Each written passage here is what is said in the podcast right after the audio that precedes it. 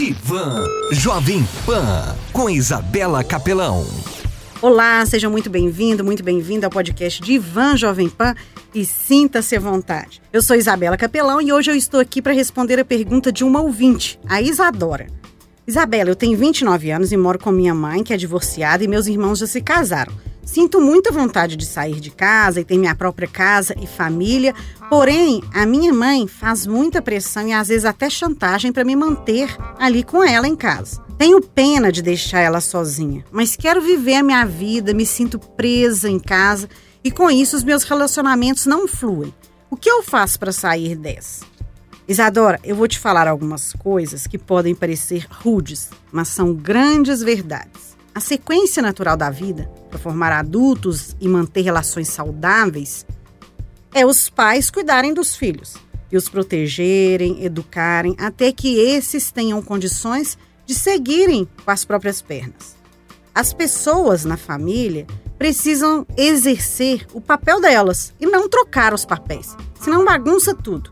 Então, mãe é mãe, pai é pai, filho é filho, irmão é irmão, avô é avô, avó é avó. Sendo assim, você não tem obrigação nenhuma de ficar presa em casa cuidando da sua mãe, que tem total condição de fazer isso, e abrir mão dos seus desejos. Isso é uma inversão de papéis. Saiba que sua mãe tem condições de morar sozinha, ela vai sobreviver e não vai deixar de te amar por causa disso. E se tiver algum problema, não será você a causadora disso. Então, se liberte dessa sensação de culpa, desse peso que tem carregado por achar que é responsável pela vida dela. Além disso, você precisa tomar a decisão de sair de casa para viver a sua vida. Senão, vai continuar a pressão e a chantagem da sua mãe. E é por isso que os seus relacionamentos não fluem ou não vão para frente porque no fundo Ficando em casa, você se mantém na posição de boa filha, da queridinha da mamãe, e assim se sente aceita, amada. Será que vale a pena sair dessa posição? Existe esse ganho da sua parte ou outro qualquer. Talvez não queira se relacionar por medo ou se mantenha em casa para continuar dependente financeiramente na aba da sua mãe. É importante olhar por esse lado. Algo te mantenha em casa. O que você ganha com isso? O que pode ser? Reflita sobre essa questão.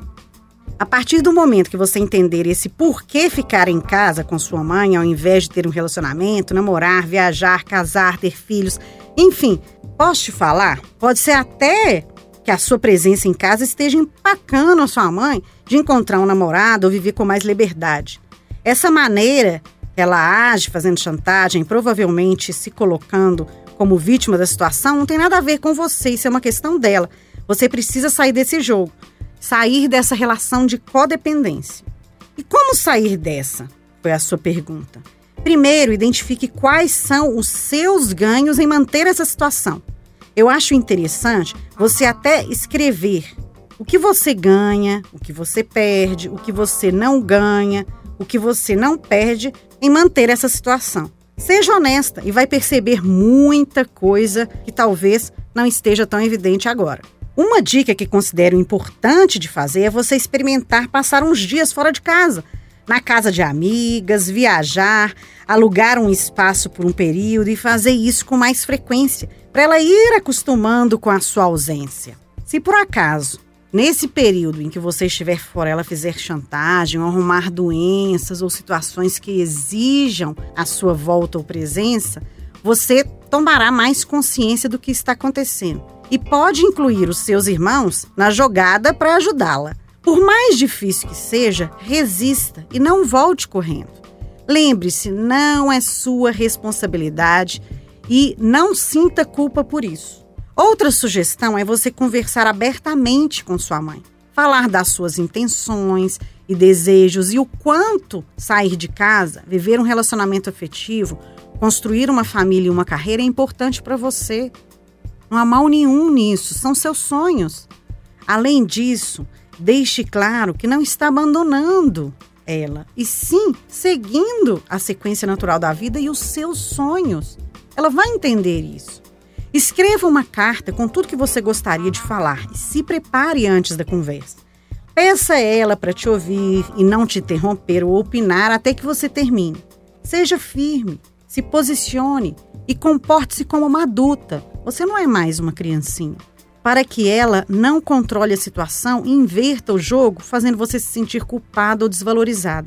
Ah, inclusive, é interessante você enfatizar o quanto ela é importante na sua vida também. E que você, saindo de casa e seguindo seus sonhos e seus desejos, não está abandonando a sua mãe. Então, Isadora, você prefere continuar vivendo a vida da sua mãe, ser controlada por ela, ficar à mercê ou correr atrás dos seus sonhos e viver a própria vida, ter relacionamento, uma família, carreira, fazer viagens e ser feliz? Pense nisso. A escolha é sua. E você, ouvinte desse podcast, te convido a me seguir lá no Instagram, isabelacapelão.meusmiolos e no blog meusmiolos.com.br. Se tiver alguma pergunta, alguma dúvida, comentário, quiser bater papo, fazer terapia, mexer com os seus miolos, me chama lá no direct, isabelacapelão.meusmiolos. E até o próximo podcast de Van Jovem Pan. Você ouviu Divan Jovem Pan com Isabela Capelão.